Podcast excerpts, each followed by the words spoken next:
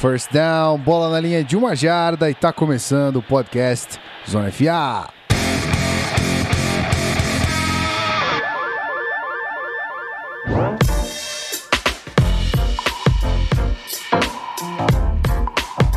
Seja muito bem-vindo, você querido ouvinte. Sábado de manhã a gente tá aqui ao vivo gravando esse episódio. Pra você que tá no fit, você não tá entendendo nada. Obviamente, segunda e quarta caem os episódios, você já sabe.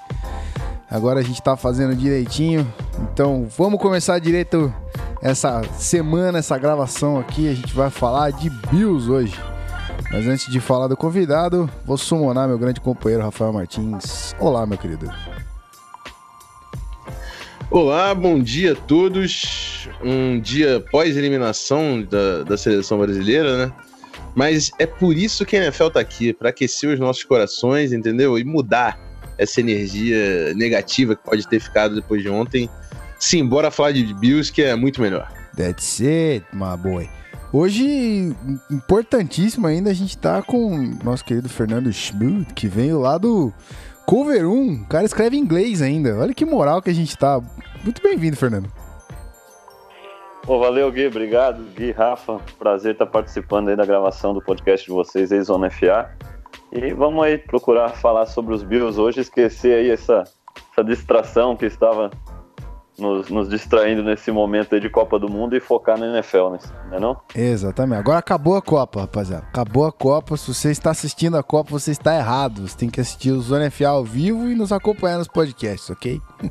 Não tem mais assunto Copa aqui. Não vamos aliviar para ninguém que quiser assistir Copa agora. É, é isso aí. Então a gente, hoje rapidinho introdução, a gente vai para os recados, coisa rápida. A galera que conhece a gente já sabe como é que funciona, né? Então a gente já volta para falar dos recadinhos da semana, tem umas novidades aí, a gente já introduz para vocês. Até já.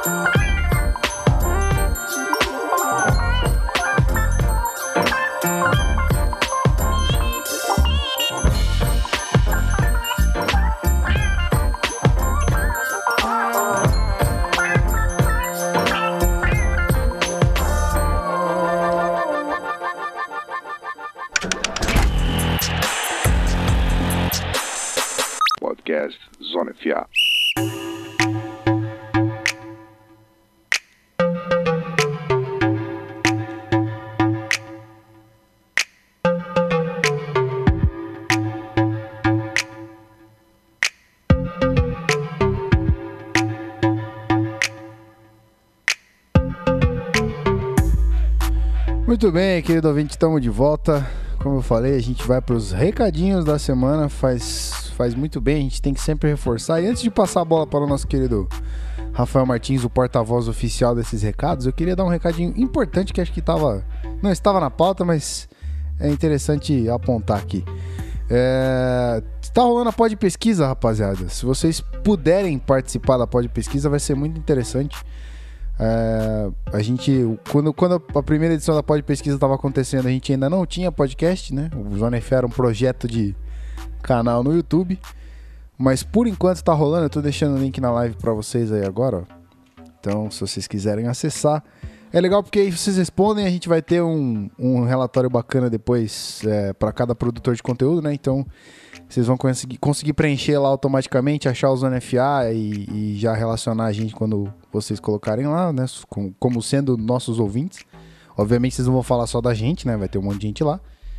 Então, quem puder, participa lá do formulário da pesquisazinha bacana. É, é super rápido, é tranquilo. E vai ajudar bastante depois quando a gente receber esse conteúdo de volta para identificar melhor o público que a gente tem. É, agora sim a gente fala com Rafael Martins para os recaditos da semanita. Isso aí, aquela, aquela passada de sempre, né, rapaziada? Entra no canal, youtube.com.br canalzonefa. É, não esquece de clicar no sininho para ser avisado quando a gente entrar ao vivo. É... Até porque a gente teve que fazer, teve que dar uma flexibilizada né, em alguns convidados e tal, então não esquece de avisar ali a notificação para você conseguir acompanhar as lives no feed sempre segunda e quarta de praxe, né? Aquele cronograma usual. Lembrando, galera, chega lá no PicPay, picpay.me barra canal Zona FA, é a nossa nova plataforma de assinaturas, dá uma olhada no nosso pacote e participar com a gente. No final do ano vai ter o sorteio da cervejaria solteira, que tá dando uma certa dor de cabeça no momento. estamos, estamos numa correria monstruosa, mas vale a pena, vale a pena. Então chega lá, picpay.me barra canal Zona FA, dá uma olhada nos pacotes e vem ajudar a gente a construir ainda mais conteúdo no canal Zona FA. E é isso, Guizão. Sim, bora falar de Bills. Então vamos nessa, meu querido, vamos nessa. Um bom dia para todo mundo que tá aí acompanhando a gente. Vamos subir a trilha aqui e vamos falar de Bills, que é o que interessa.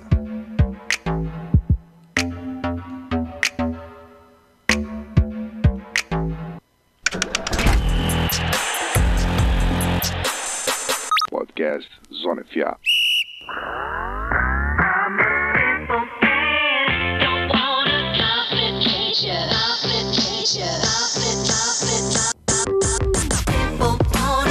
Muito bem, estamos de volta, vamos falar de Bills. É isso aí. Agora, definitivamente, vamos falar de Bills, certo? Vamos abrir a pauta aqui.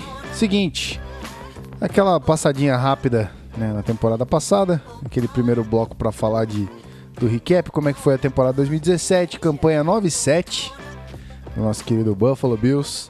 Segundo na AFC East, é, perdeu a rodada divisional do Wild Card. É divisional não, né? Perdeu a rodada de Wild Card ali dos playoffs, depois de ter se classificado, é, pro Jaguars de 10 a 3. E como ao Pro, nós tivemos o safety Micah Hyde ali no second team. Fernando, aí a gente vai ter que passar a bola para você, porque a gente tem que saber as suas. é, suas não as suas expectativas, né? O que, que, o que você achou da temporada passada? Como é que você identifica isso aí? Quais foram os sentimentos? E aí?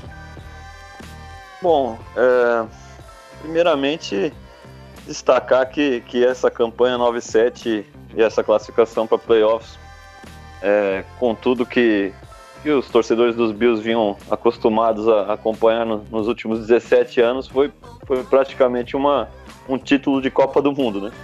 É, 17 anos sem playoffs, é, maior seca de todos os esportes americanos, né? Das grandes ligas. E, e essa campanha foi, foi, foi o suficiente para conseguir finalmente voltar aos playoffs desde aquela fatídica derrota para os Titans, aquela jogada, de repente a jogada mais tosca da história da NFL, aquele, aquele passe para frente que, que, que o pessoal lá em Tennessee costuma chamar de milagre, né? E, mas foi, foi uma campanha bem, bem surpreendente, né? É, os Bills com um novo head coach, com um novo GM, é, começou, a, é, começou já desde a da, da pré-temporada a trocar jogadores importantíssimos, né? O, é, trocou o Sammy Watkins, né? Para o pro Los Angeles Rams. É, trocou durante a temporada o Marcel Darius, né? Que era uma peça fundamental na defesa tudo em troca de, de, de, de escolhas no draft, né? Tentando juntar a munição, claramente visando né, o plano de, de buscar um, um quarterback no draft. E, e todas essas, essas movimentações, essas transações que, que o novo GM vinha fazendo levavam a crer que, que a equipe estava abrindo mão da temporada, né? É, a expectativa era baixa, era um primeiro ano de um, de um rebuild aí, né?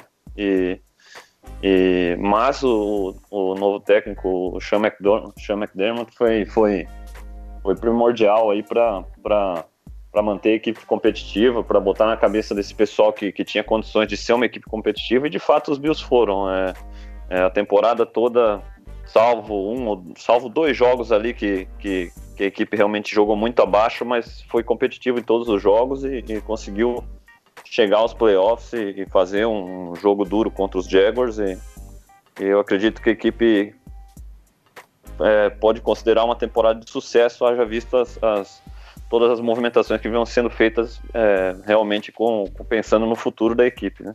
Uhum. Rafão? É, a pergunta que eu gosto de fazer, né? O, o, o Fernando passou e foi um dos momentos mais emocionantes da temporada passada quando a gente viu aquele vestiário do Bills é, pulando e comemorando para chegar nos playoffs. É, e agora a gente consegue considerar que o, o Bills tem uma certa base ali para tentar refletir esse sucesso e repetir em 2018, né? E isso passa, é claro, do, dos veteranos que estavam ali no time. E eu queria que o Fernando passasse para a galera. A gente falou do Micah Hyde, né, que foi ao Pro, é um safety que cresceu demais na secundária do Bills. Mas queria que o Fernando citasse alguns outros nomes de jogadores que foram importantes para levar o time de Buffalo e acabar para os playoffs, né, e acabar com essa seca da franquia. Uhum. É, de fato, o Micah Hyde foi, foi surpreendente, foi uma grande aquisição aí na, na free agency, né? Vindo do, do Green Bay Packers. É, era um jogador que, que de repente não tinha esse destaque todo no Green Bay Packers, era muito utilizado como um coringa na secundária, né? Jogava às vezes de cornerback, às vezes de safety, às vezes no, no, no nickel ali marcando o slot, né? E, e chegou em Buffalo e, e, teve um papel fundamental como, como, como safety ali na, na secundária dos Bills. Mas essa, essa, essa essa conquista dele, né, de ser um All-Pro, realmente ele, ele foi ali representando uma secundária que foi, foi muito bem no ano, foi surpreendente. E, e se você pegar as estatísticas do Jordan Poyer, que era outro cara que foi, foi contratado no Free Agency com, com, com poucas expectativas e chegou e fez uma, uma temporada sensacional. Se você pegar as estatísticas, teve números melhores ainda que do Micah Hyde, né?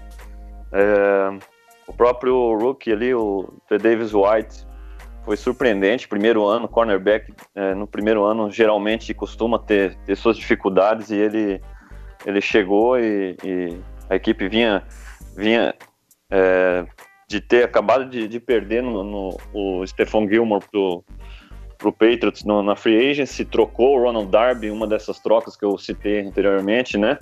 Buscando capital aí pro draft e, e o Ter Davis White foi, foi teve que assumir um papel ali de, de principal cornerback, foi muito bem, jogou num nível melhor do que o Darby, do que o Gilmore vinham jogando.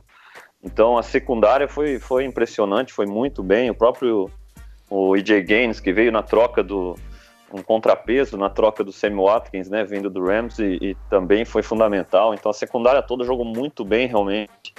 É, no ataque, obviamente o LeSean McCoy é é a alma do time, né? O time, time é capaz de atacar, é capaz de pontuar de acordo com o que ele consegue fazer, né? E ele foi importantíssimo para o time conseguir esse, essa, essa vaga nos playoffs. E, e, e, com certeza também o Tyrod Taylor, né? É um cara que pro, pro, para os torcedores do, de Buffalo e torcedores dos Bills em geral, é um cara bem controverso, é um cara que temos, que temos opiniões né? Tem gente que ama, tem gente que odeia, tem a gente que que tá no meio termo, né? Mas não dá para goste dele ou não, goste do estilo de jogo dele ou não, é um cara que teve o seu o seu papel também fundamental em ajudar a equipe a chegar nos playoffs.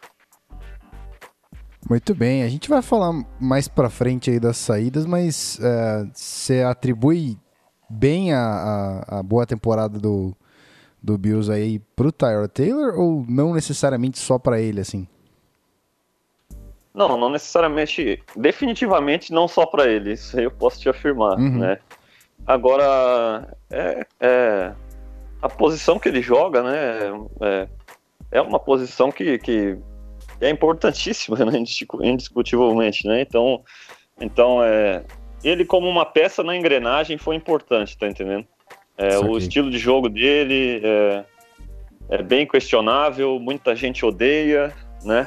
É, muita gente mal pode esperar para ver qualquer quarterback no lugar dele, tá entendendo? Uhum. É, é, ele é um, como eu falei, é um dos jogadores mais controversos, de repente, da história da franquia, se for ver mesmo, sabe? E aí ficou, mas, mas ficou marcado, né? É o quarterback que, que, que estava ali, que liderou a equipe no, aos playoffs depois de 17 anos, né? Goste ou não, é, é o cara que estava ali, né? Sim. Então, assim, ele realmente teve sua importância como uma peça na engrenagem. Ele, com certeza, em vários momentos, fez o papel que se esperava dele. Em outros, né, não conseguiu é, ser o suficiente, né? É, eu, eu- acredito que a própria campanha mostra isso, um 9-7, e se você pegar a carreira toda dele em Buffalo, você vai ver que é um recorde ali da, beirando 50%, né? E, e- mas eu acredito que não dá, não tem como também desvalorizar e, e dizer que os Bills chegaram aos playoffs apesar do Tyrod Taylor, Uhum. né? É, ele teve a, seu, a sua contribuição, né? teve uma boa contribuição também. É o famoso não cuspir no prato que comeu, né? É, é. Na verdade, muita gente está fazendo isso hoje, sabe? É, é, haja né, tamanha controvérsia que o Tyron Taylor causou nesses três anos aí como, como titular de, dos Bills aí na posição de quarterback, né? Realmente é, é um cara controverso, é um cara que, que aquela coisa, você vê um quarterback móvel, você vê certos highlights ali e você fala, porra, esse cara é, é- é legal de assistir jogar, esse cara, né? É- é, deve ser um cara super dinâmico. Você lembra do Russell Wilson, você lembra do, do Michael Vick, de repente, vendo os highlights, né? Uhum. Só que em vários momentos também, se você pegar o quarterback mais burocrático que você pode citar na liga, é, você vai ver várias jogadas do Tyler Taylor é, no mesmo nível, tá entendendo? Às vezes uma terceira para 15, o time perdendo, precisando daquele first down, uma jogada difícil. Aí vai o Tyler Taylor e manda um check down ali pro Mike Tolbert no, no, para duas jardas e, e, e sai trotando do campo tranquilamente com, com aquela postura de não, fiz o meu papel, volta pro campo a defesa, ela que tem que se virar agora para para pegar a bola de volta, sabe? Aham. Então, então assim, o Tyler Taylor sempre trouxe muito esse, esse mix aí de, de jogadas sensacionais e, e, e, e muitas vezes é, um, um, um, assim, sendo uma atitude muito conservadora, muito o, um medo, o receio, ou se recusando a arriscar um algo a mais, sabe? Uhum. É, se você pegar as estatísticas dele, você vai ver que é um cara que tem pouquíssimos turnovers, né? É, porque realmente ele não força nada, tá entendendo? Ele vai na certeza, ele não vai forçar nada, ele não vai colocar a defesa de repente numa situação complicada, uma, uma posição no campo, né? Ele vai dar a chance do Panther entrar ali, né? Mandar a bola longe, a defesa ter o campo todo para defender e recuperar a bola.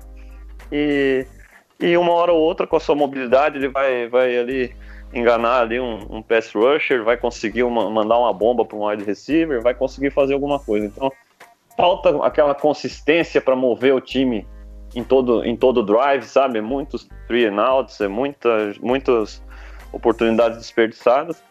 É, porém, com, com aquele mix, como eu falei, de, de ter uma capacidade física de uma hora ou outra fazer uma grande jogada e, e, e ser uma ameaça também no jogo terrestre, o que ajuda de maneira geral o jogo terrestre, os running backs, né?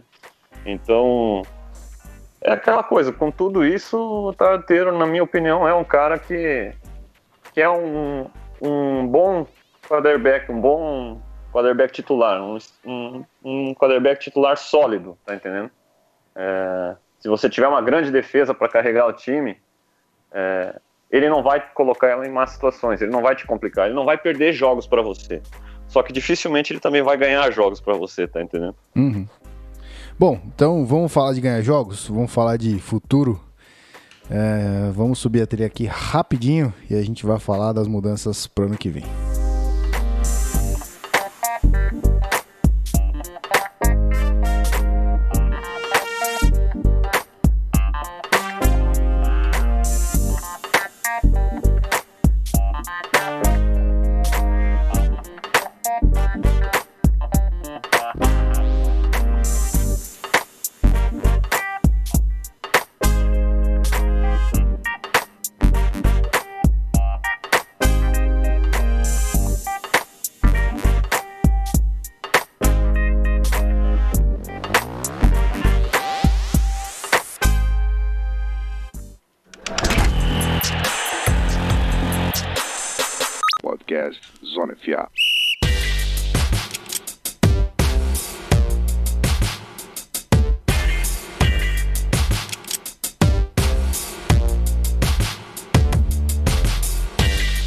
Muito bem, vamos falar das mudanças do Bills para esse ano, começando com as mudanças de coaching staff e front office. E aí o mestre Rafael Martins entra em ação com, com a- abrilhantando essa parada, né? Vamos que vamos. É, o Bills teve uma mudança no, no presidente né, da, da franquia, o Kim Pegula, é, que já participava, é filho do dono, se não me engano. É, Na verdade, é a esposa, né? Esposa, esposa. Isso. Obrigado pela correção. Eu sabia que era da família. Eu sei que o dono é Pégula, mas eu não, não conheço as crianças, cada uma não. É, entrou no lugar do, do Russ Brandon, do- que era o, o presidente antigo. É, na defesa, a gente teve algumas trocas de coach de posição, né? O técnico de linha defensiva agora é o Bill Tierlink, que substitui o Mike Wolfel, no, que participava da staff no ano passado, e defensive backs John Butler entra no lugar do Jill Bird.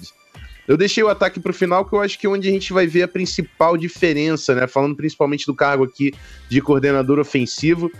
Lembrando que o head coach do Bills, o, o Sean McDermott, ele é uma mente defensiva, né? Foi por muito tempo coordenador de defesa ali do Carolina Panthers. E então o coordenador de ataque é um cara que tem muita autonomia no time. E esse cara era o Rick Dennison, a gente falou dele há pouco tempo também, no preview do Jets. Ele foi ser coordenador de jogo terrestre lá, lá em no New York Jets. A gente falou que ele era um pupilo do Kubiak e tudo mais. No lugar dele entra o Brian Double, que é, era coordenador ofensivo de Alabama, foi campeão no ano passado, vai assumir agora o ataque do Buffalo Bills. Teve uma troca também nos técnicos de wide receiver, entrando o Terry Robisky no lugar do Phil McGogan. E aí eu queria falar se o Fernando tem alguma expectativa aí nessa troca, se ele quiser focar no Double ou falar até dos outros nomes, o, o que, que ele vê de como vai ser o impacto, né, desses novos nomes em, na temporada 2018. Aham. Não, só dar uma passadinha rápida ali nos outros cargos antes de chegar no, no coordenador ofensivo. É, em relação ao presidente ali, o Russ Brandon é um cara que muita gente em Buffalo via com, os- com maus olhos e não via a hora dele, dele sair, sabe? É um cara que tá né, na, na franquia há muito tempo, tava na franquia há muito tempo, né? É, e é um cara que não é considerado um cara do futebol, mas que se envolvia bastante, por um, por um bom tempo se envolveu bastante nas decisões de futebol. Então essa combinação não costuma dar muito certo. Ele chegou em algum momento até ser GM da equipe, né? Num momento, num- numa transição, numa troca entre dois general managers ali, ele chegou a ocupar o cargo e mesmo como um presidente, como um cara no papel mais atual, um cara mais preocupado de repente em vender ingressos, em, em coisa extra-campo, mesmo assim nos períodos de draft, você ia ver o War Room dos Bills, estava lá o Russ Brandon, né?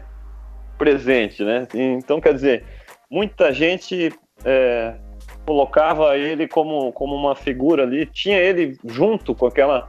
Com aquela como a, a cara desse período de seca dos Bills de 17 anos sem playoffs e, e- então muita gente viu com ótimos olhos essa saída dele, ainda que na minha opinião não acredite que ele tinha realmente muito a ver não com essa com toda esse essa dificuldade que os Bills passaram, né? E a Kim Pegula é, é dona de- da equipe, bem dizer, ela é dona, é casada com o dono, né? Os dois são, são donos da equipe. E ela assume esse papel não só nos Bills, mas nos Sabres também, que, que é a equipe da NHL, né? Eles também são donos. E na- então, quer dizer, não tem muito é, né, não tem muito o que falar aí, é normal, né?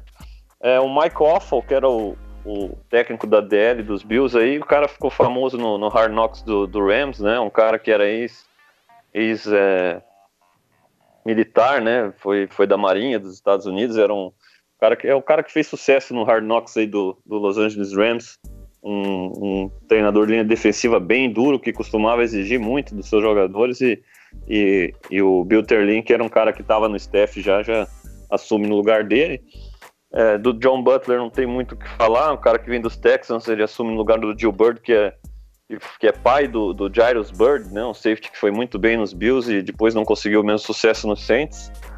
Ah, o treinador de wide receivers, o Phil McGogan, ele foi treinador do Zay Jones na, em East Carolina, era o que tinha de, de repente positivo no, quando os Bills escolheram o Zay Jones na, no round 2 do último draft, né? Um cara que pôde trabalhar com, com um jogador que ele já vinha trabalhando no, no college, mas a princípio não teve muito sucesso. O Zay Jones não teve uma boa temporada como novato e, e o Terry Robbins, que, que assume, é um cara super experiente, um cara que já foi coordenador ofensivo dos Titans, é um cara com muito mais experiência na NFL.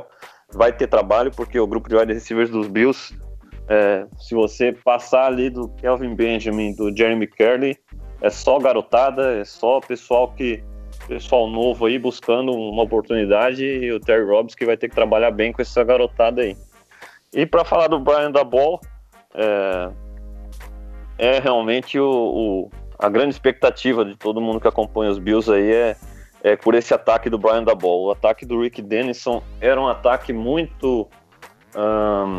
Como eu posso falar? Um ataque bem simples. Ele chegou, a equipe dos Bills uh, vinham de duas temporadas em que tinha o melhor ataque da NFL no jogo corrido, né? Sempre correndo para mais de 2.300 jardas, sempre fazendo muitos touchdowns terrestres. Isso com Greg Roman e com Anthony Lynn, que hoje é o head coach dos Chargers, né? E era um esquema mais de, de power run, né? Eram, eram, eram com seu a, a, linha ofensiva dos Bills estava bem adaptada já a esse esquema e o Rick Dennison mudou para um, um, esquema de zona, né? Zone run, é, que de repente exige um pouco mais de mobilidade desses jogadores de linha ofensiva e, e, e não foi uma coisa que, que não, não, não rolou uma adaptação legal para os jogadores que os Bills tinham, né? É, apesar da equipe ainda ter conseguido correr bem com a bola, é um, queira ou não queira, é o sempre foi o que os Bills tentaram estabelecer nesses últimos anos, o jogo corrido, mas não correu nem de perto do nível que vinha antes, né, nos anos anteriores. E agora com a volta do Brian, com a, com a chegada do Brian da Bossa, espera muito por ser um cara que, que em Alabama tinha um, um jogo corrido, principalmente muito interessante, com muita variação de jogadas, né? É, usa bastante esses, esse esquema de power runs aí, né? Então, então a tendência é que alguns jogadores que caíram de produção com o Rick Dennison na linha ofensiva ali possam voltar a jogar num nível satisfatório, como o John Miller, por exemplo, que é um, que é um guarda aí que, que que vai ter, de repente, um papel importante, ainda mais que os Bills perderam alguns jogadores importantes na linha ofensiva esse ano, né? Então, se espera.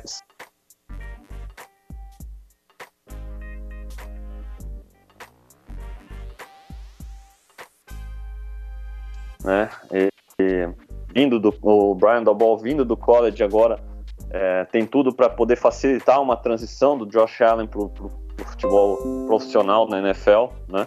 O Brian Daboll é um, um, treinador que veio ali da. Que, que chegou, ele entrou na NFL é, ao mesmo tempo que o Josh McDaniels nos Patriots, né? Como pupilo do, do Bill Belichick, né? Ele teve ali muito tempo nos Patriots antes de, de sair, foi coordenador ofensivo dos Browns na época que o Peyton Hillis teve aquela sua melhor temporada como running back aí na, na liga. E depois teve, né, teve esse sucesso aí no, em Alabama. E realmente se espera muito, se espera muito do ataque dele, se espera muito, muita criatividade, principalmente no jogo terrestre.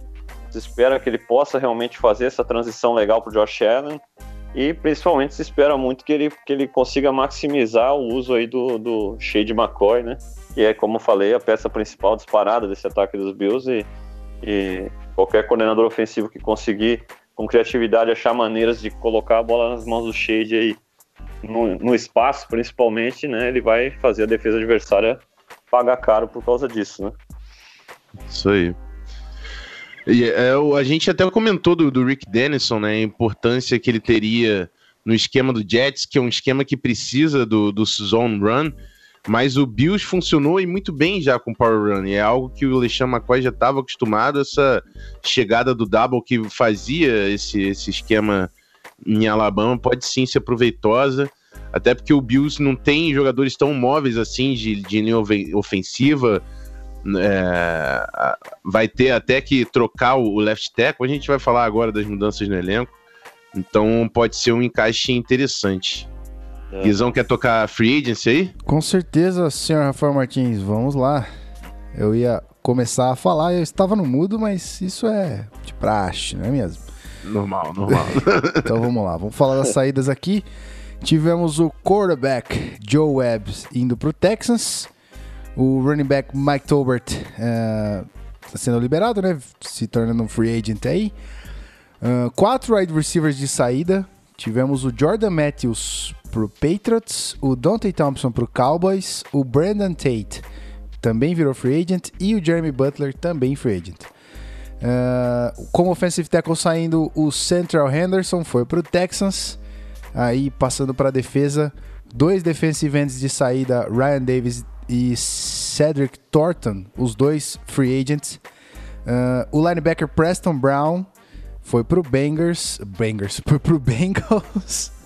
Três cornerbacks de saída, AJ Gaines pro Browns, uh, Sharice Wright pro Raiders e Leonard Johnson free agent. Uh, dois safeties também de saída para encerrar elas aqui, Colt Anderson e Shamarco Thomas, os dois também livres do time aí como free agent. Fernando, quer comentar alguma saída importante, alguma mudança aqui? Fica à vontade. Olha, desse grupo aí, é, para destacar mesmo, que deve, que, que com certeza no momento estão fazendo falta, mas, mas se espera que alguém né, realmente entre no lugar e, e dê conta do recado. É, no grupo de wide receivers ali, o Deontay Thompson foi muito bem na temporada passada, era a ameaça vertical que a equipe tinha, né? Para as bolas longas e, e, e, no momento os Bills não tem nenhuma, nenhum cara no roster aí que, que seja um cara é, que já tenha mostrado na NFL que, que é capaz de, de, de ser uma ameaça nesse nível, né? É, como eu falei, muitos garotos ali brigando pela vaga e os Bills vão ter que achar esse substituto para essa função que o Thompson vem fazendo muito bem. E outra saída que, que, que se destaca bastante é a do Preston Brown, né? Que foi um linebacker que liderou a, a liga em tackles na, na temporada passada. É um cara que raramente ficava, não ficava fora de jogos, né? Não perdia jogos, não perdeu jogos por lesão. Toda a sua carreira nos Bills, sempre jogando todos os snaps. Era o quarterback da defesa dos Bills, era o cara que chamava as jogadas, fazia os ajustes. Ele é um linebacker que, que é limitado no quesito de, de velocidade, mobilidade, né? É um cara mais ele linebacker old school, mas com a, com a capacidade que ele tinha de, de, de leitura das jogadas, com, com a inteligência mesmo dele de, no futebol, é, era capaz de, de ficar uns três downs no campo, jogava na cobertura. É, porém, é, essa, essa limitação atlética dele era algo que, que, que as equipes adversárias costumavam explorar quando, quando tinham oportunidades, né? No, no jogo aéreo ali, de repente, uma marcação individual contra um running back, contra um tight end. É, o Preston Brown tinha um pouco de dificuldade, e, mas é um cara que tem que ser, tem que ser citado quando se fala de percas aí no, no- na free agency, porque foi importante nesse, nesse período que esteve em Buffalo, foi um cara produtivo. Entendi. Ah, então vamos falar das entradas aqui agora para também complementar essa free agency bacana. Tivemos a chegada do AJ McCarron, quarterback aí é, veterano já, que veio do Bengals. Running back Chris Ivory, outro veterano que veio do Jaguars. E aí, dois wide receivers chegando também: Jeremy Carley do Jets e o Kalen Clay do Panthers. Reforço para o L também. Tivemos é, o Russell Bodine vindo do Bengals e o Marshall Newhouse vindo do Raiders. Na defesa, a gente teve mudanças aqui com duas chegadas de, de defensive tackles. Calma aí, deixa eu só botar a trilha aqui, já volto a ler. É, Starlo Tulele, do Panthers, e Tenny Palepoy, que veio do Chargers. Ah, tivemos também três defensive ends chegando: Trent Murphy do Redskins, Oa Odigzua, acho que é isso, do Giants, e o Terrence Esse Fade é do complicado. Bills. Ah, linebacker Julian Stanford, Stanford, que veio do Jets. Dois cornerbacks vindo aqui: o Vontae Davis, que veio do Colts, e o Philip Gaines do Chiefs. E mais dois safeties para fechar essa free agency aí. É, Rafael Bush, ou Rafael, Rafael Bush, não sei, né? Os caras gringo pra cacete. É, do Saints. E o Kelsey Mac- McCray, do Seahawks. Nunca ouvi falar desse maluco. Vai lá, Fernando. É, o. Bom, é, falando primeiramente ali dos dois reforços da linha ofensiva, né? O Russell Bodin foi o center dos Bengals nos últimos anos aí, titular, e, e o Marshall Newhouse, né? Um, um tackle aí do, do Raiders, que vem do Raiders, já jogou nos Packers, nos Giants, é um cara bem versátil, um veterano já. É, vão ser importantes porque, porque ali não tá no- na questão dos free agents, saíram por free agent, na, na free agency, mas, mas os Bills perderam o Rich Incognito, né? Que, que, que vinha sendo, tendo um papel fundamental na linha ofensiva dos Bills nessas últimas duas temporadas aí, né? Sendo um Pro Bowl e, e tudo mais. É, se aposentou, a primeira, primeiramente decidiu se aposentar, depois decidiu que gostaria de talvez voltar a jogar, né? Tinha negociado a princípio um, uma, um ajuste salarial ali com os Bills e, e depois não parecia muito contente, demitiu a gente, né? Teve todo esse rolo e os Bills acabaram liberando ele, ele é free agent, free agent no momento. Não sei como é que vai ser aí a, a continuidade do Rich Incognito. Voltou a ter alguns problemas psicológicos também, arrumou confusão. É um cara um pouco complicado. E, e também perdeu o Eric Wood, né? Que é um, um líder ali da linha ofensiva dos Bills, center que, que teve que se aposentar, né? Teve problemas sérios aí é, e teve que se aposentar. Então o Bodini vai brigar por uma vaga ali no- como titular na- de center no lugar do, do Eric Wood com o, com o jogador que vinha, vinha substituindo o Eric Wood desde que ele machucou, né?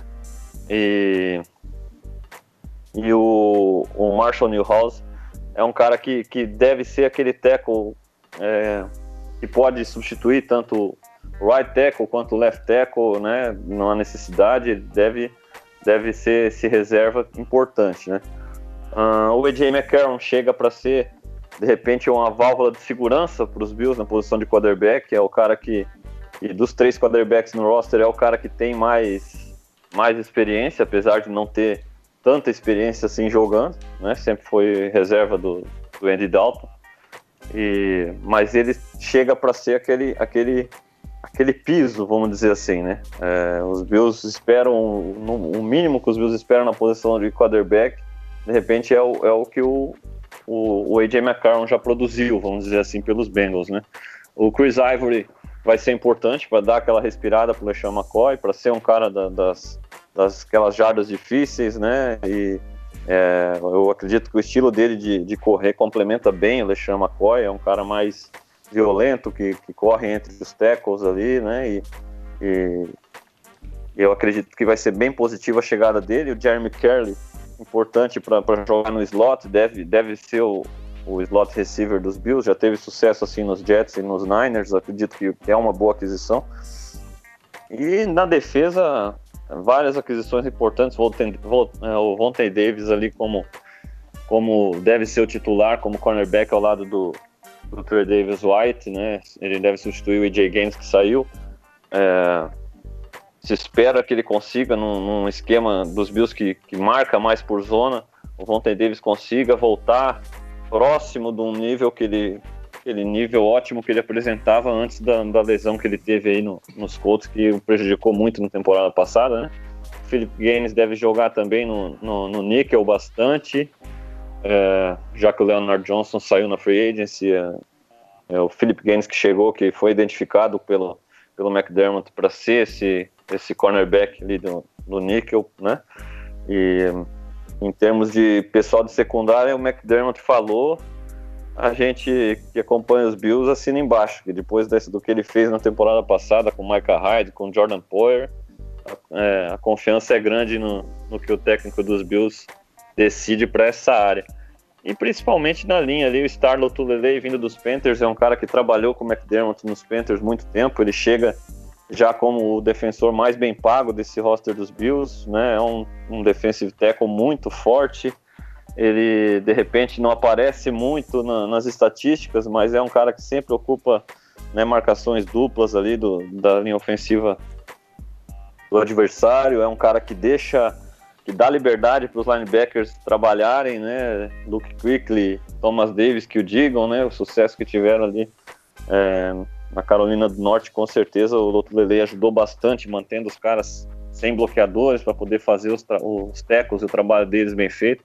É um cara que se espera bastante de facilitar a vida para os defensores dos Bills. Já visto que desde a saída do Marcel Darius uh, uh, a equipe vinha sofrendo muito para parar o jogo terrestre, principalmente. E o Trent Murphy vindo dos Redskins para ser uma, um para dar um upgrade aí nesse, nesse pass rush dos Bills que teve muita dificuldade na temporada passada, pouquíssimo sacks, pouca pressão. É, se realmente conseguir melhorar nesse quesito, a tendência é, é, da secundária conseguir se destacar mais ainda, porque a pressão no quarterback adversário por parte da linha defensiva dos Bills foi bem, foi bem escassa, foi bem, não teve muita consistência, sabe? Então se espera bastante que o Trent Murphy possa ser essa esse socorro aí para ajudar ao lado do Jerry Hughes a, a produzir um, um pass rush melhor, mais pressão nos quarterbacks adversários. Muito bem. Rafael Martins, aquela opinião da casa rapidinho e depois vamos com trade, que é assim que funciona o bagulho aqui. Isso aí, vamos lá. É, falando das saídas, né? O, o nome que realmente chama a atenção por, por participação do Preston Brown, o cara que tinha um volume alto de tackles, mas é, além disso, acho que o Bills não perdeu tanto assim em relação à free agency. É, acho que as duas peças principais ficam ali na linha ofensiva. A gente vai falar na trade que o Bills cedeu o left tackle, o Corey Glenn. É, aí teve a aposentadoria do Woods por causa de lesão, né, o center, e a saída do, do Incognito. Então, a reformulação na linha ofensiva era um foco importante para o Bills. Até por isso veio o Boldine, que tem é para ser o center titular, né? E o Marshall Newhouse, que também é apesar de eu achar que ele não é um cara com nível de titular, ele é um bom backup, um bom sexto homem, mas é um cara que tem experiência de jogo e vai ajudar no grupo de linha ofensiva. Eu lembro até durante a época pré-draft, né? A gente colocava bastante ali no Bills é, o, o, o Billy Price, colocava o, o center de, de Arkansas, agora que me fugiu o nome, mas a gente estava falando de interior de linha ofensiva, falando de linha ofensiva porque é algo que o Bills precisava realmente endereçar. É, a gente vai ver lá na frente que o Bills precisou de todos os ativos possíveis para conseguir o Josh Allen, né? Então, o draft não foi possível trazer um reforço tão forte ali de linha ofensiva, mas solucionou parte do problema com a free agency. O Lotulele e o Trent Murphy na linha defensiva, para mim, são dois jogadores com nível titular e que vão produzir imediatamente.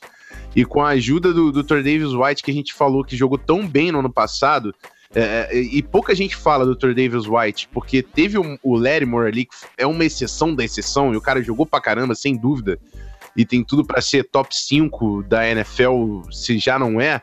O Thor Davis White, é, para mim, já tá chegando ali em top 10, top 15. O cara jogou demais no ano passado.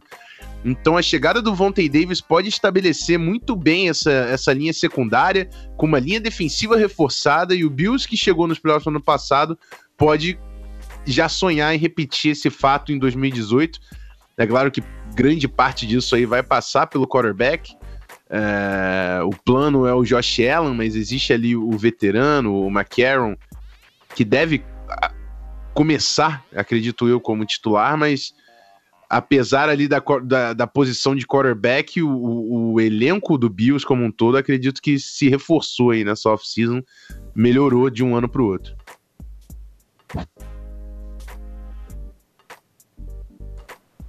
E aí? Como é que ficamos? O Gui está no mudo. Tô aqui, tô aqui. Como é que ficamos? Não entendi. Eu fechei a minha análise e tu puxa as trades, meu amigo. Ah, Porra, mas eu achei que, achei que as trades eram contigo, meu filho. Ah, tu quer que eu chame? Não tem é, problema. Porra. Eu faço isso pra você. Oh, fala aí, Fernando. Só complementando. Fala aí. É, é, não, o que tu falou do Trey Davis White, eu concordo plenamente. Inclusive, ali, se você pegar é, o site o Pro Football Focus, que, que analisa cada snap ali, né? Teve o Trey Davis White como novato do ano, até na frente do Letmore, né? Então, quer dizer, realmente o cara produziu muito bem e a gente sabe que Buffalo é, por ser um market pequeno ali, né? Sempre o cara tem que fazer chover dobrado para aparecer mais em Buffalo, né?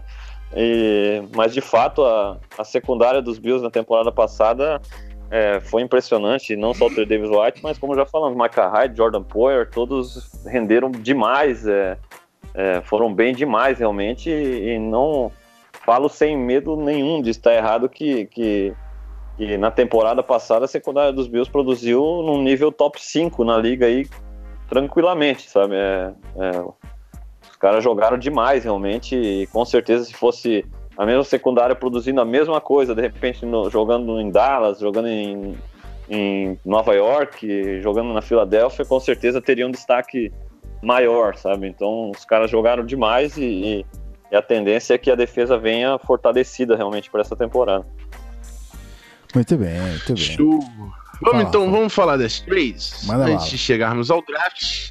Falar aqui do quarterback Tyrod Taylor, que o Fernando já fez uma, uma bela de uma explanação sobre ele. O Bills enfiou, enviou seu quarterback titular no ano passado para o Browns por uma escolha de terceira rodada. É, o time de Buffalo também enviou o left tackle Corey Glenn, a escolha 21 da primeira rodada e uma escolha de quinta rodada para o Bengals pela escolha 12 da primeira rodada e uma escolha de sexta rodada. Essa escolha 12 vai ser importante nessa próxima troca que a gente vai comentar, onde o Bills juntou os seus ativos, enviando a escolha 12, que ele conseguiu com o Corey Glenn, a 53 e a 56, duas escolhas de segunda rodada para o Tampa Bay Buccaneers. É, em troca, eles receberam a sétima escolha do draft, vulgo também conhecido como Josh Allen, é, e uma escolha de sétima rodada. É, ainda no, no meio do draft, né, a gente achando que o Bills já tinha movimentado o suficiente, fazendo o trade-up, chegando na 7 para conseguir o seu quarterback, mas o Bills tinha a sua escolha original ali, 22 da primeira rodada, e fez mais um movimento, enviando junto com a 22 uma escolha de terceira rodada para o Baltimore Ravens, em troca da escolha número 16 da primeira rodada, que resultou no linebacker Tremaine Edmonds, aquele monstro freak físico que a gente comentou durante todo o processo pré-draft. É, junto com ele, também uma escolha de quinta rodada foi para o Buffalo Bills. É, o draft a gente vai comentar já já. Eu queria saber do Fernando. é, o Taylor ele já falou bastante. Eu queria que ele falasse sobre a ausência do Corey Glenn. É, eu acredito que o plano imediato seja o Dion Dawkins, né? Assumir o cargo de left tackle, mas é um cara que até muita gente projetava para guard no, no processo de draft do ano passado. Eu queria falar a expectativa ali dessa linha ofensiva sem o Corey Glenn, que era o left tackle dos últimos anos aí em Buffalo. Uhum.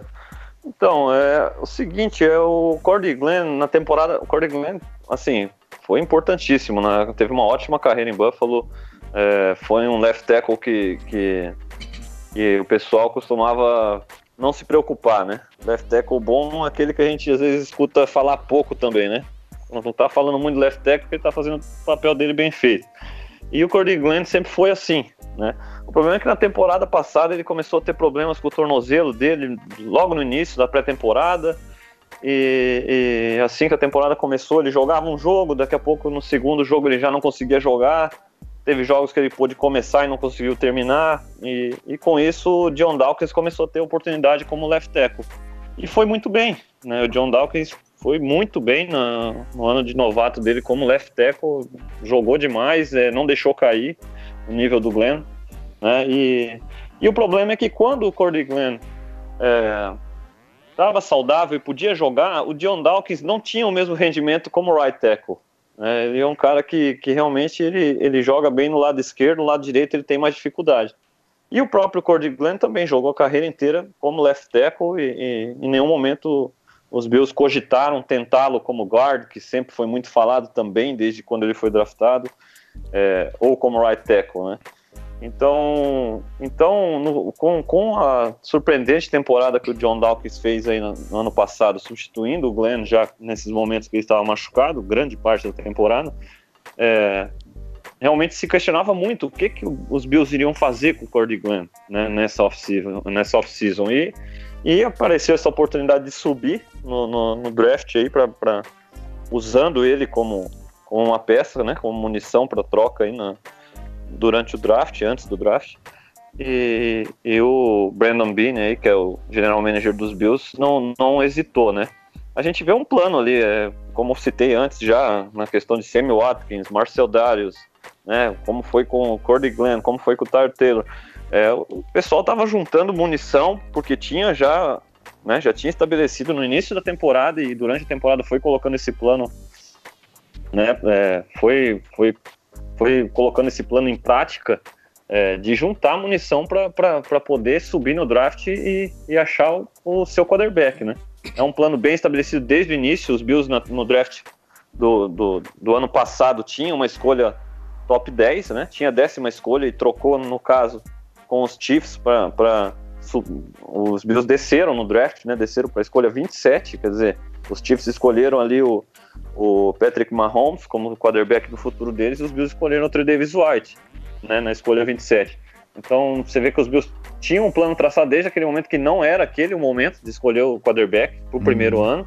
Usou esse primeiro ano todo para juntar munição para esse draft, né? E ao mesmo tempo é, se livrando de contratos, né? Porque cada um que saía ia sair um dos mais bem pagos do, do elenco. Pô, quando saiu o Samuel Atkins era o cara que que ainda estava num contrato de novato, mas era um cara que agora todo mundo viu por quanto que ele assinou com os Chiefs, né? Então, não, nós não vamos, não estamos dispostos a pagar esse novo contrato do Watkins, trocaram, né?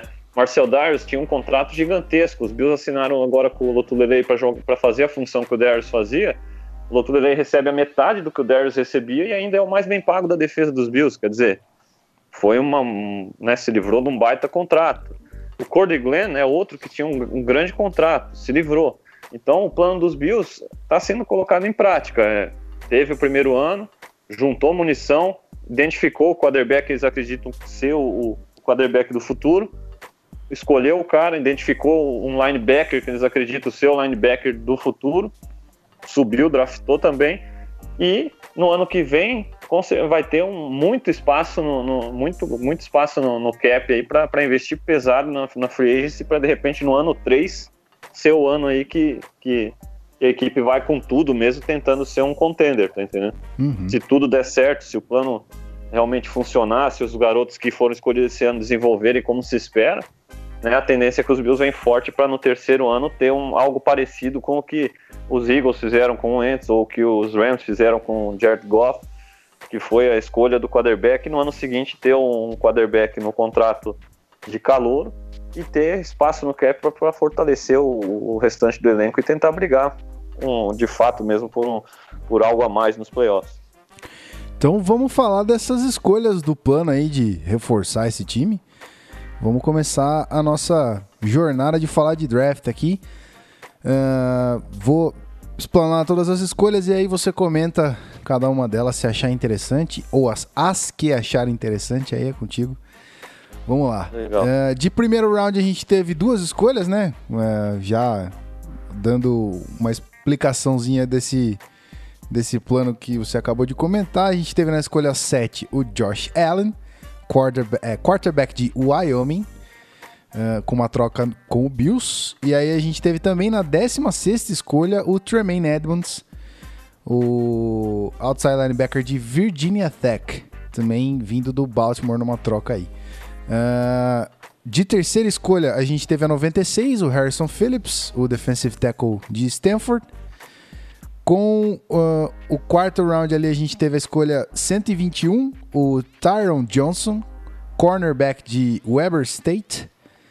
Aí na quinta, no quinto round a gente teve duas escolhas, a 154, que foi o Syra, Neal, safety de Jacksonville State, e na 166 o Wyatt Teller, de, o guard de Virginia Tech. Aí as últimas duas escolhas no sexto round foi a 187 o Ray Ray McLeod, wide receiver de Clemson. E na sétima escolha, a escolha 255, Austin Proel, wide receiver também de North Carolina. É isso aí.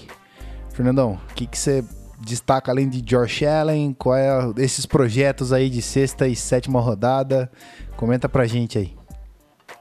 Olha, é, esses dois wide receivers aí da, late round aí, né? O Ray McLeod e o Austin uhum. Pro são dois garotos aí que estão nessa briga que eu citei antes, né? Pra, pra, pela função ali de ser os caras que eles têm velocidade para ser uma ameaça vertical, né?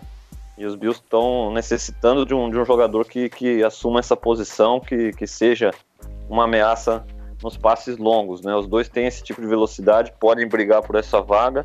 O Ray McLeod ainda também é, briga pela vaga de retornador, que com a saída do Brandon Tate ficou em aberto.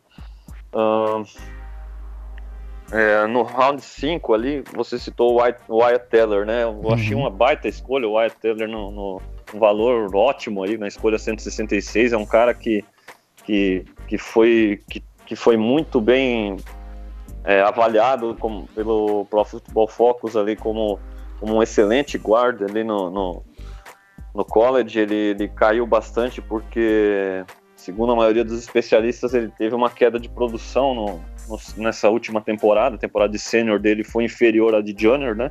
Mas, mas é um cara interessante. Ele ainda não teve nos minicamps oportunidade com os titulares, mas já vem trabalhando ali na, na, na segunda linha e é um cara que, que se alguém bobear ali, na, na- no- que tá tudo em aberto no interior da linha dos Bills, né? Se alguém vacilar, algum dos veteranos aí não estiver agradando, não, não me surpreenderia ver o White Teller ganhando uma vaga de titular ainda como novato, né? Uhum.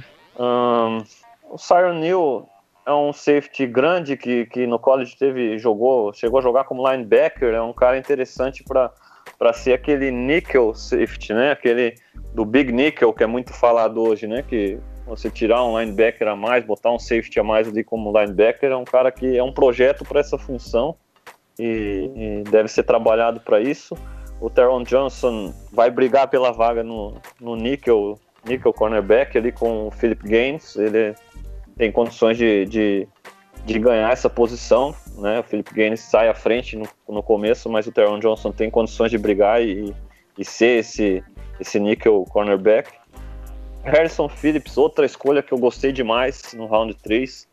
É, muitos chamam ele de clone do Kyle Williams, mini Kyle Williams.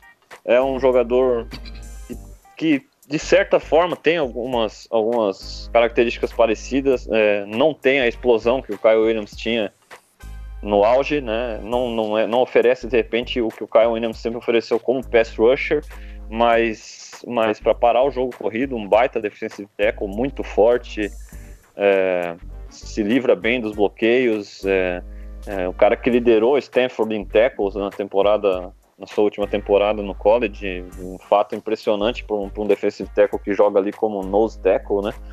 Então é um cara que vai com certeza ajudar demais já desde o começo da carreira, já vai entrar na rotação ali do- dos, defe- dos defensive tackles e vai ajudar demais.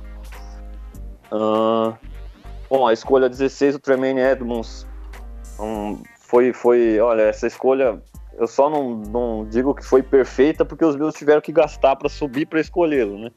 Porque ele chega para substituir o Preston Brown na função que eu, que eu falei, como quarterback da defesa dos Bills, vai jogar como middle, line, middle linebacker, né? O Mike linebacker dos Bills já vem trabalhando nos minicamps nessa função, já vem sendo preparado para fazer os ajustes defensivos, para chamar a defesa. Ele é muito jovem, ele foi draftado ali com 19 anos, acabou de fazer 20, é o jogador, era o jogador mais jovem do draft e, e ao mesmo tempo é um cara que, que tem uma, uma, uma, uma combinação atlética rara, né, de tamanho, velocidade, agilidade. É, é um prospecto aí que, que, que se espera demais dele, de, desde do, do, do- como novato já se espera dele entrar e substituir o Preston Brown, é, não apenas a altura, mas, mas com ele tendo essa capacidade física de oferecer muito mais, né? A gente sabe da importância que o Luke Kuechly tinha na, na defesa do, do Sean McDermott em, em Carolina, né? E, e o Tremaine Edmonds chega para fazer essa função na defesa dele agora em Buffalo e, e, e, óbvio, é um novato, vai ter, vai cometer seus erros de novato, vai, né, vai ter o período de adaptação, mas se espera demais dele, demais mesmo. E o Josh Allen, né, que é uma escolha que, que confesso que hoje já estou mais, mais tranquilo em relação a ela, procurando olhar com, com melhores olhos, né, esperar o melhor, né, mas era um prospecto que pré-draft assustava muita gente, né? E, e comigo não, não foi diferente, sabe? É um cara que você procura paralelos né, no college com, em, em termos de, de, de estatísticas, de, de aproveitamento, de, de, de aproveitamento nos passes e, e, E você não acha, você não acha muitas comparações que, que, que possam te, te animar muito, né? Então é aquele cara que, pô, tem, tem o bração ali, tem o tamanho, tem o físico, tem. Você olha e você fala, pô, esse cara é o, tem tudo para um quarterback perfeito, mas, mas a produção no nível de colégio deixou a desejar. Aí entra uma, uma série de questões que, que realmente complicam ainda mais a avaliação, porque ele jogava realmente num, num, num time muito fraco no college, ele jogava contra adversários. Aí falam, porra, mas o Josh Allen não produzia numa conferência fraca. Aí você vai ver o nível, você vai ver o nível dos times da conferência dele é fraco. Aí você pega o nível do, de Wyoming, era mais fraco que os adversários dele, quer dizer. né, eu, eu até fiz uma pesquisa e, segundo especialistas aí, o, o roster de, de Wyoming só, só era considerado melhor que o de Air Force, né? É, não tinha mais nenhuma, nenhum colégio com, considerado um, um roster melhor do que de Wyoming no- na conferência dele. Quer dizer, é um cara que jogava contra adversários não tão fortes, mas também a sua equipe também não tinha muito o que oferecer, né? E, e, e as estatísticas dele não, não eram ruins, mas também não eram muito boas. E assim, muito muito receio de que seja um bust. Porém, se você pegar realmente tudo que ele oferece atleticamente, tudo que ele oferece é, se bem trabalhado e conseguir com consistência aplicar dentro de campo, é, tem com certeza o potencial para ser o melhor quarterback dessa classe e talvez um dos melhores da NFL, com todo o potencial físico, atlético que ele tem. É, Fala-se muito que é um cara é, incrível também na questão de conhecimento de futebol, quando coloca ele no board lá, quando coloca ele para falar sobre jogadas, é, quando em termos também de aprender facilmente. Então, quer dizer, a expectativa é que realmente consiga trabalhar legal com o Brian da Ball. É, a princípio não se espera que ele será o titular já de cara, né? Estão dando, vão dar todo o tempo do mundo para ele se preparar, para ele ficar pronto, vão tentar lançá-lo realmente quando estiver pronto. É, porém, eu acredito que, que, que se ele realmente tem essa facilidade em aprender, com tudo, tudo que ele oferece atleticamente, todo o potencial que ele tem, e com o Brad da Ball colocando um esquema, ah, procurando tirar vantagem do que ele já está confortável em fazer, né? E não exigindo muito dele fazer certas leituras, certas, certas jogadas que, que se espera mais de um, de um quarterback veterano, eu acredito que ele tenha condições, totais condições de já na pré-temporada é, passar o AJ McCarron e o Nathan Peterman e, e acabar sendo titular já de início. É, se o coaching staff sentir que ele não está preparado, se os erros bestas começarem a acontecer já na pré-temporada, com certeza não vão forçar isso. Né? E o AJ McCarron fazer aquele, aquele feijão com arroz, como eu falei, aquele piso que se espera de um quarterback, que não cometa muitos erros, que, que, que mova o ataque, né? E sem cometer muitos erros, deixe o jogo na mão da defesa. Agora, se o Josh Allen conseguir já, já mostrar esse, esse potencial e minimizar os erros já na pré-temporada, eu vejo os Bills indo com ele já desde o início, porque ele oferece muito mais do que qualquer um dos outros dois quarterbacks pode oferecer. Muito bem. Foi o Martins, aquele overview rapidinho pra gente voltar pro convidado e encerrar esse episódio. Vamos lá. Vamos nessa. É, é, interessante o, o Fernando falou, né? O Josh Allen é um cara que realmente tem todas as ferramentas físicas, mas a gente falou durante todo o processo do draft as limitações que a gente via nele, é, principalmente em relação a ball placement, é, anteci- é, arremessos antecipando o movimento do receiver, que é algo que ele não precisava tanto fazer na NCAA, até pela velocidade do passe dele, né, da força do braço dele, mas que na NFL a velocidade da defesa ainda aumentando, ele vai precisar jogar a bola num espaço, projetando onde ele vai jogar esse passe. Isso é algo que não é tão fácil de se ensinar, mas eu cheguei a esse ponto, né, para falar da importância não só do, do, do Josh Allen, mas como do Brian Dabble, porque ele estava estabelecido em Alabama como coordenador ofensivo, também era técnico de quarterbacks em Alabama, e, e tinha se reco- recolocado no mercado, porque ele, depois de uma carreira extensa já na NFL, terminando pelo New England Patriots, ele estava sem tanto mercado na NFL, foi para Alabama, numa, numa das culturas mais vencedoras de toda a história do college football, ser o coordenador ofensivo do Saban. Então ele estava bem, ele não precisava é, de muito mais do que aquilo, entendeu? Ele continuando em Alabama, ele poderia se tornar head coach em, em, em uma outra universidade, como acontece com muitos assistentes do Saban, mas ele topou o desafio de se tornar coordenador ofensivo na NFL e, o, e como disse o Fernando e eu li a mesma coisa, teve relação direta ao draft do Josh Allen, na chegada do Josh Allen em Buffalo. Então, amigo, o futuro do Double tá conectado com o futuro do Josh Allen e é uma história que eu vou querer acompanhar para saber como é que vai terminar. Com certeza vai ser interessante de ver o desenvolvimento do, do calor no Bills. Tremaine Edmonds, todo o potencial do mundo, cara. O cara tem muita velocidade, muita envergadura, vai jogar como Mike linebacker de 43, então ele precisa cobrir um espaço grande de campo e é o que ele faz de melhor. É, vamos ver como o McDermott vai aproveitar esse calor cheio de potencial. Harrison Phillips é um cara que é muito bom controlando a linha de scrimmage, principalmente ali no gap A, né, como nose tackle. É, na NFL de hoje a gente vê que é, é difícil colocar esses caras de dois downs em campo, né? Porque o Phillips ele, é, ele não oferece muito como pass rusher.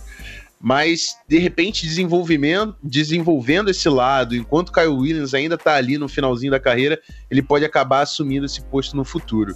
A partir dos, round, dos outros rounds, o, o Fernando já falou um pouco, né? São projetos, mas tem três nomes aí interessantes no Bills que eu acho que tem chance de galgar espaço, principalmente o Allen e o Edmonds ali na primeira rodada. Um draft interessante que recoloca o Bills né, em 2018 com um time diferente, mas com grandes expectativas para a torcida.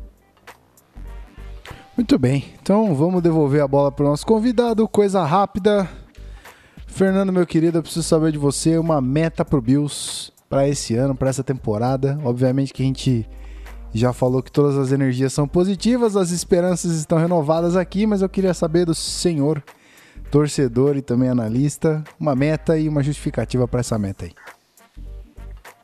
Olha, é, é, quem acompanha de fora, de repente, vê, pô, os Bills conseguiram no ano 1 um do, do rebuild chegar aos playoffs e provavelmente não esperam nada menos do que isso nesse ano 2 mas eu não vejo muito dessa maneira, eu não acredito que, que o próprio staff lá em Buffalo veja des, dessa maneira, né? É, o, a equipe mudou bastante, não é uma equipe que, se você for ver, deu, apenas deu sequência né, no, no, no, projeto do ano passado, mas principalmente a mudança de quarterback conta muito, né? né em relação à, à meta para essa temporada. Eu acredito que assim como entraram na temporada passada, vão entrar nessa temporada o McDermott colocando na cabeça de ser uma equipe competitiva mirando os playoffs. Eu acredito que esse vai ser a, a meta colocada pelo coaching staff. Porém, o, o como falei, eu, eu, vejo que o plano realmente não é para essa temporada. Né? Eu acredito que, que o principal o principal objetivo esse ano é desenvolver o Josh Allen, é desenvolver o Tremaine Edmonds, jogando ou não o Josh Allen, o Tremaine Edmonds jogando, né? desenvolver esse pessoal que chegou, é, melhorar a defesa, que foi uma defesa boa na temporada passada, porém teve dificuldade para parar o jogo corrido. Então, com certeza, com a chegada desses free agents, evoluir essa defesa, é, desenvolver de repente algum wide receiver aí né, né, nesse grupo jovem de wide receivers e, e principalmente é, é, esse é o ano de desenvolvimento do Josh Allen e, e com relação a, onde os Bills podem chegar vai depender muito de quando o Josh Allen vai estar pronto para entrar e, e, e, se ele vai estar já capaz de, nessa primeira temporada dele, render num nível que, que, que consiga deixar a equipe competitiva o suficiente para brigar para playoffs. Então eu vejo dessa maneira. Um, um, a meta é ir aos playoffs, mas ao mesmo tempo desenvolver essa, esse pessoal jovem para no ano que vem, sim, com, com com espaço no cap, bastante espaço no cap, com uma free agent, uma free agency, desculpe, é, bem agressiva, é, e com o Josh Allen, de repente, se tudo der certo, bem desenvolvido e com, né, com uma expectativa boa de uma boa primeira temporada dele, é, aí sim, brigar por algo maior. Mas nessa temporada eu vejo como uma temporada de desenvolvimento desse, desse roster e, e buscando sempre ser competitivo em cada jogo, que é o que o McDermott conseguiu já estabelecer desde o ano passado. Muito bem. Mais uma meta racional, mais uma meta pé no chão. A gente traz aqui os convidados para acionar a sirene, mas ninguém quer se comprometer. Tá todo mundo tranquilo. Então é isso aí. Vamos encerrar esse episódio, certo, Rafael Martins? Vamos dar os tchauzinhos aqui, a gente libera nosso convidado? Vamos que vamos. Então já vamos nessa, a gente já volta, rapaziada.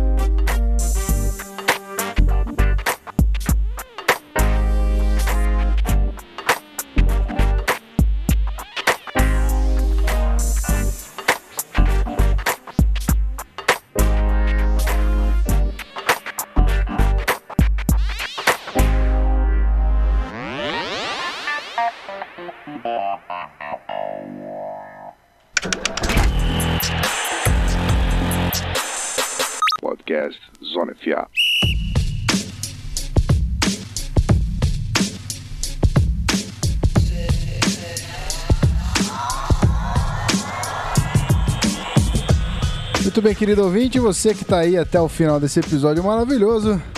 Mais um Zona FA concluído com sucesso, esse episódio 58.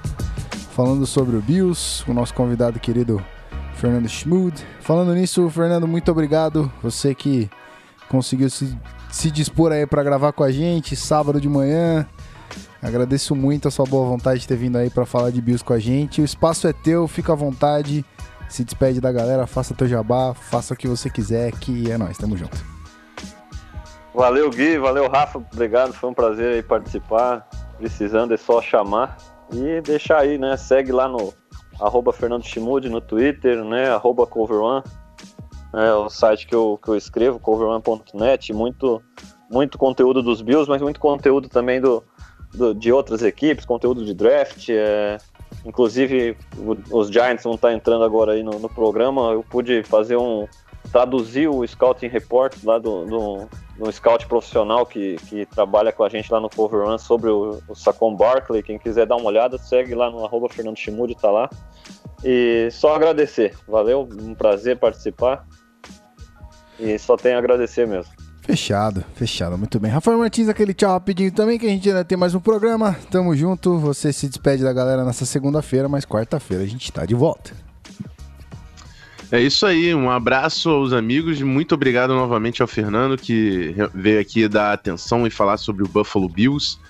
É, a gente tem algumas dúvidas quando chega nos times que é mais difícil de achar torcida, né? A gente achou o Fernando que, pô, produz conteúdo de qualidade, então não deixa de seguir lá o, o trabalho do cara, a gente vai colocar na- nas postagens, né? Então segue lá pelo Twitter e acompanha o trabalho do Fernando pelo Cover 1, falando muito de Bills. E é isso, simbora que tem NFC chegando, batendo na porta. Até quarta-feira pra quem tá no feed, é nóis. É isso aí, pra você que tá na live, segura uns minutinhos, a gente já volta pra fazer a introdução do nosso novo convidado e pra gravar o programa da quarta-feira. É isso aí. Pra você que tá no feed, muito obrigado. O programa da segunda acaba aqui. Quarta-feira a gente se vê de novo. Tamo junto. Um grande abraço e valeu!